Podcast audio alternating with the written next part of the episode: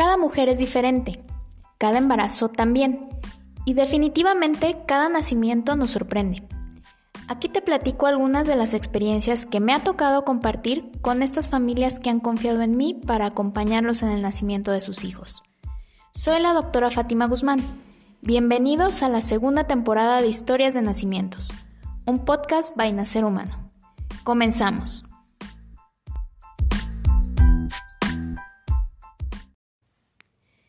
Desde el primer momento que vemos una prueba de embarazo positiva, nuestra vida cambia.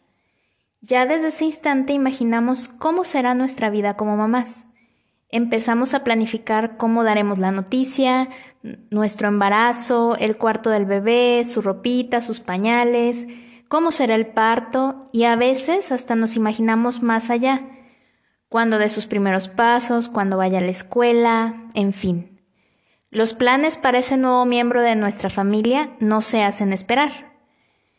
Es por eso que cuando por una u otra razón ese pequeño ser no llega a nuestras vidas, queda un hueco en nuestro ser que muchas personas no pueden entender, porque nosotras ya éramos madres desde el positivo. Nunca podremos arrullar a nuestro hijo, pero siempre lo llevaremos en nuestro corazón. Todas las lágrimas derramadas se convierten en un arco iris cuando finalmente conseguimos llevar a nuestra casa un pequeño recién nacido sano. Muchas mujeres llaman a este hijo bebé arco iris. Y el día de hoy les quiero contar la historia de Isabel y Jaime y su hermoso bebé arco iris. Conocí a Isabel durante su segundo embarazo. Tenía diez semanas desde la fecha de su última regla cuando me visitó. Jaime, su esposo, la acompañaba. Ambos se veían entusiasmados pero nerviosos, y al hacer el interrogatorio médico me enteré de la razón. Isabel tuvo un embarazo durante su adolescencia. Hacía ya 15 años de eso. Durante el embarazo no tuvo ninguna complicación, y es por eso que, estando ya de nueve meses un día sintió que el bebé no se movía, motivo por el cual acudió a su clínica del sector salud para que la revisaran. Las malas noticias le cayeron como balde de agua helada. Su bebé había muerto. Por desgracia, muchos médicos no tenemos la formación para el correcto acompañamiento de estos casos. Incluso el mismo sistema de salud no está diseñado para esto.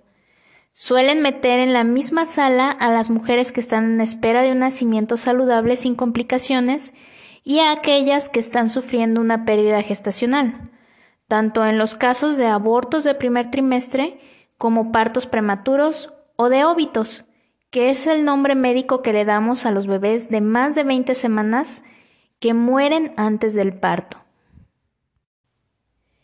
Isabel pasó por ese calvario fue ingresada al hospital para provocarle el parto, sola, sin que nadie la acompañara para abrazarla y brindarle consuelo a su dolor emocional. Vaya, ni siquiera el dolor físico, ya que me comenta que en ningún momento recibió anestesia y tuvo que vivir un parto doblemente doloroso. Por una parte, las contracciones que parecían que partían su espalda en dos, y por otra parte, la tristeza por ese bebé cuyo cuerpecito estaba aún en su vientre, pero cuya alma ya estaba brillando en el cielo con el resto de las estrellas del firmamento. Tuvo un parto sin complicaciones médicas de un varoncito aparentemente sin malformaciones, de buen peso, sin señales claras de cuál fue la razón por la cual partió antes de tiempo. Le propusieron hacer una autopsia, pero en su momento no le pareció conveniente. Después del procedimiento se recuperó satisfactoriamente y le egresaron del hospital con los pechos llenos de leche, pero sin nadie a quien alimentar.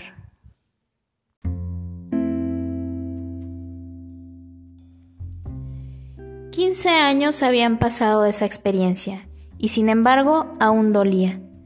Lloraba mientras me contaba sus sentimientos, cómo esa experiencia la había marcado, y durante algún tiempo postergó sus deseos de ser madre por miedo de que ocurriera de nuevo. Ahora, junto a Jaime, deseaba tener una familia. Estaba muy emocionada de estar embarazada, pero también estaba muy asustada. No quería volver a pasar por algo así. Cuando uno es médico, a veces tienes que ponerte en el lugar del paciente y tratar de brindarle no solo medicina para el cuerpo, sino también para el alma. Como ginecóloga, es más común ayudar a abrirle camino a la vida que acompañar la muerte.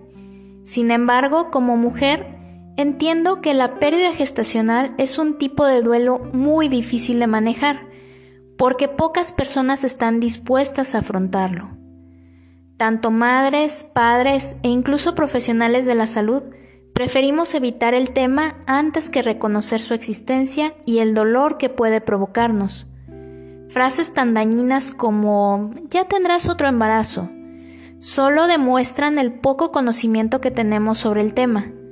Sabiendo lo anterior y tratando el tema con la mayor empatía posible, le expliqué un poco sobre el manejo del duelo y le recomendé una institución especializada en el tema si ella sentía que quería encontrar sanación para su corazón.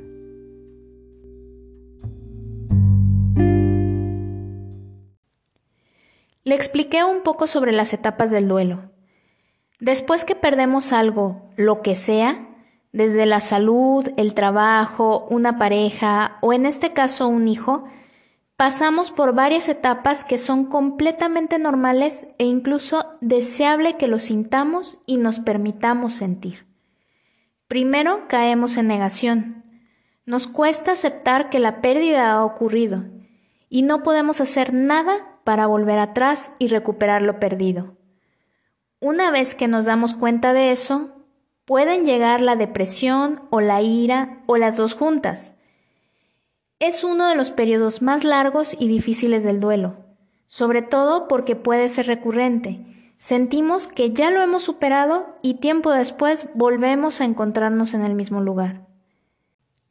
También cruzamos por la etapa de la negociación, cuando tratamos de compensar la pérdida, a veces negociando con Dios, ofreciéndole algo a cambio de lo perdido, para que te lo devuelva, o en el caso de las pérdidas gestacionales, para que te permita tener otro bebé sano.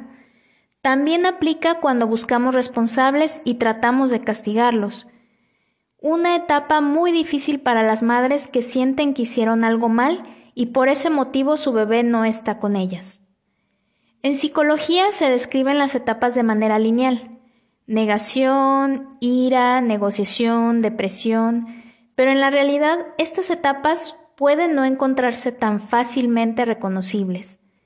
Finalmente, cuando trabajamos todas estas fases de manera adecuada y reconocemos nuestros sentimientos, podemos llegar a la aceptación, que es cuando podemos recordar lo perdido sin que nos derrumbe.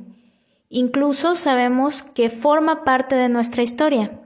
Agradecemos el tiempo que estuvo con nosotros y las enseñanzas que nos dejó, pero lo dejamos en libertad y eso también nos libera a nosotros de nuestro dolor. Volvamos con Isabel. Esa consulta fue más larga del usual.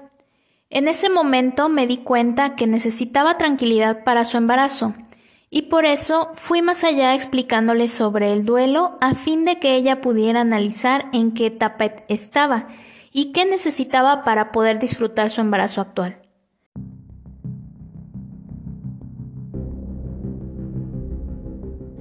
Por desgracia, al momento de pasar a la revisión ultrasonográfica tuvimos otra mala noticia.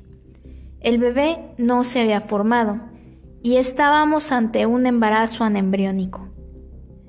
Cuando esto pasa, siempre les doy la opción a los padres de buscar una segunda opinión antes de proceder a la evacuación uterina. Es importante que los padres estén 100% seguros de que no se puede realizar nada para salvar el embarazo antes de interrumpirlo, precisamente para facilitar el duelo.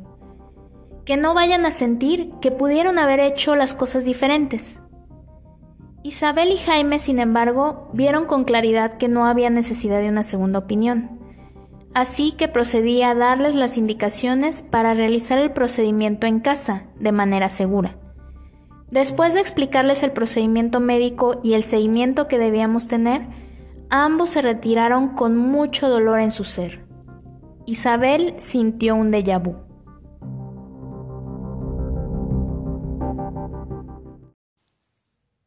Afortunadamente la evacuación uterina ocurrió sin contratiempos. En la cita de seguimiento comprobamos que Isabel se encontraba sana y ahí le recomendé que se acercara a la institución especializada en duelo perinatal. Ellos cuentan con tanatólogos que son los especialistas en el manejo del duelo y también tienen grupos de autoayuda a donde asisten otras madres que han pasado por lo mismo y se brindan ayuda y acompañamiento para superar el dolor. Isabel me dijo que lo haría. Unos meses después la vi en consulta de revisión ginecológica de rutina. Realmente nunca le pregunté si había ido o no. Solo sé que en ese momento ya se veía más tranquila y ya estaba pensando en un nuevo embarazo. Después de indicarle que se encontraba sana y darle indicaciones médicas preconcepcionales, nos despedimos de momento.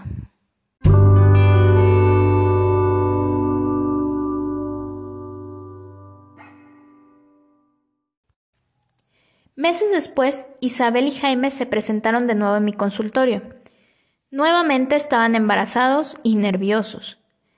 En esta ocasión, al hacer el ultrasonido, pudimos visualizar un pequeño embrión saludable y con latido cardíaco presente. Extremamos precauciones durante todo el embarazo, tratando el caso como una mujer con pérdidas gestacionales recurrentes. Afortunadamente, todos los estudios fueron normales y el embarazo cursó sin complicaciones. Mes con mes veíamos crecer al pequeño a pesar de no conocer su sexo, ya que los papás deseaban que fuera una sorpresa a la hora de nacer. Isabel le llamaba Pelusa y pues la pequeña pelusa creció y creció hasta convertirse en una pelusa de término, a punto de nacer sin que nos hubiera dado ningún sobresalto durante el embarazo. Isabel estuvo emocionalmente muy estable durante el embarazo. Me dio la impresión de que había entendido que Pelusa era un bebé completamente diferente a su otro embarazo, y no tenía que preocuparse de antemano. Me sorprendió un poco que deseara un parto en agua. Algunas mamás que pasan por esto prefieren tener una cesárea, supuestamente por seguridad del bebé, un mito muy difundido incluso entre los médicos que toman como causa de cesárea que el bebé sea un, entre comillas, producto valioso, como si todos los bebés no fueran valiosos, pero bueno, se tiene la falsa creencia de que la cesárea es más segura en estos casos. Pues nos preparamos para el parto en agua.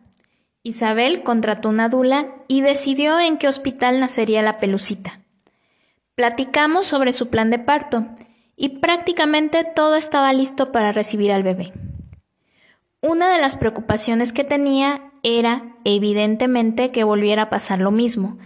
Así que después de mucho platicarlo, decidimos tener muy vigilado al pequeño y para que Isabel se sintiera más tranquila, acordamos que de llegar a la semana 40 sin trabajo de parto, podríamos evaluar la posibilidad de provocar las contracciones, es decir, inducir el parto.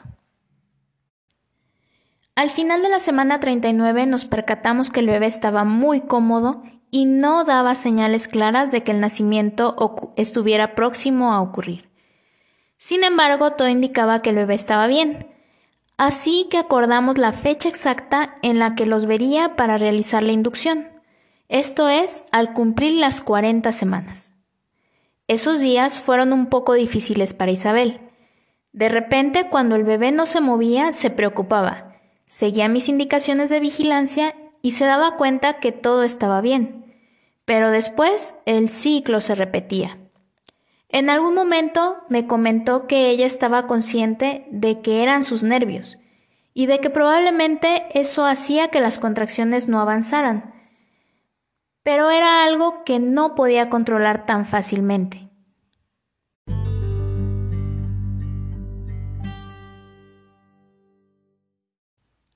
El día de la inducción llegó.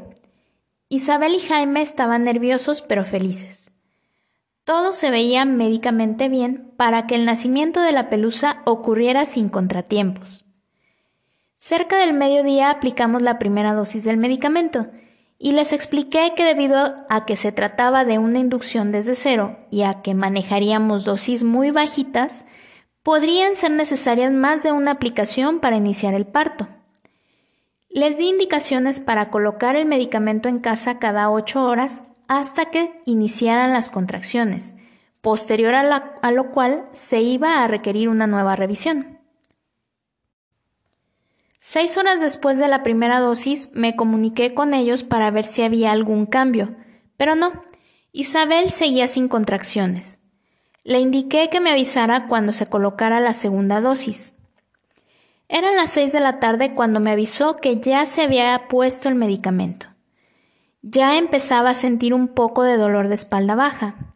Y dos horas después se volvió a comunicar para indicarme que ya tenía contracciones Estaban cada diez minutos todavía. Le dije que me avisara cuando estuvieran cada cinco minutos para irnos al hospital o antes si había algún otro dato de alarma.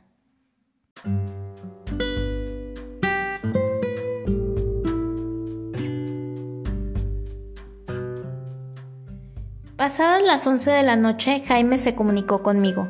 Las contracciones ya estaban cada cinco minutos y el dolor era considerable. Le dije que ya era buen momento para vernos en el hospital, pero por cuestiones de traslado acordamos vernos a las 12 de la noche y llegamos ahí muy puntuales ambos. Isabel ya no podía movilizarse mucho por el dolor.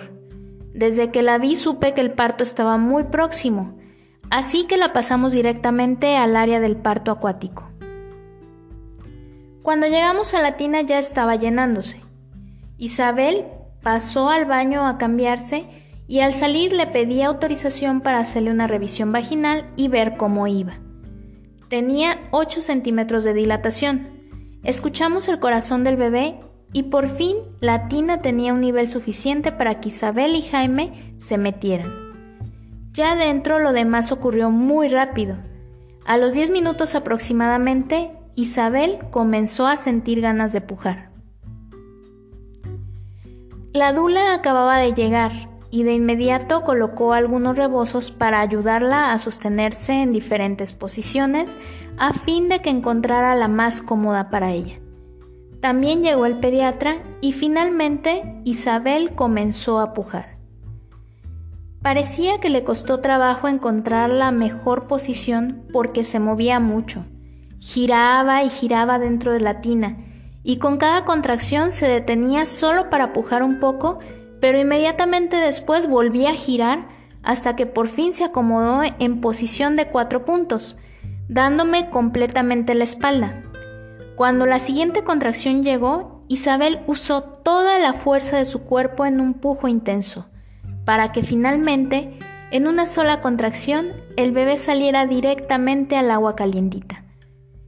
Lo sostuve en mis brazos aún dentro del agua en espera que Isabel se recuperara, se volteara y pudiera colocarlo en su pecho. Pero los segundos pasaban e Isabel no parecía haberse percatado de que su bebé había nacido. Lo saqué del agua y de inmediato hizo su primera inspiración. ¡Es un niño! grité emocionada. Jaime brincó de alegría y le habló a Isabel, quien aún estaba fuera de sí. Al reconocer la voz de Jaime reaccionó y pudo incorporarse para poder pasarle al pequeño y que lo abrazara por primera vez. En ese momento soltó el llanto, lo besó y no pudo contener las lágrimas de emoción. Su pequeño bebé arcoíris había llegado, porque después de la tormenta llega la calma, Isabel entendía perfectamente ese refrán popular en esos momentos. Ambos estaban sanos y todo había salido bien. La hora de nacimiento ocurrió tan solo media hora después de que llegamos al hospital. Un parto rápido, pero sobre todas las cosas, un parto que Isabel había esperado por muchos años. Su corazón se sentía liberado en esos momentos y el mío feliz.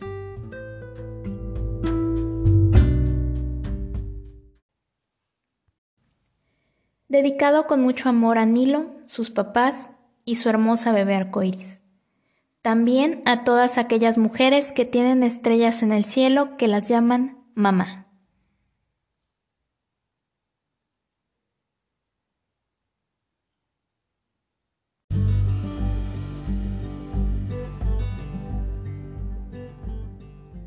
Esto es todo por hoy.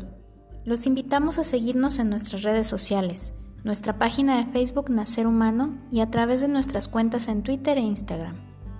Recuerda suscribirte a nuestro podcast para que seas el primero en escuchar las historias que estaré compartiendo con todos ustedes y si puedes, recomiéndanos con todas aquellas mujeres que necesiten un poco de motivación para tomar las riendas de su embarazo. Soy la doctora Fátima Guzmán y me despido deseando lo mejor para todas ustedes y sus bebés. Hasta la próxima.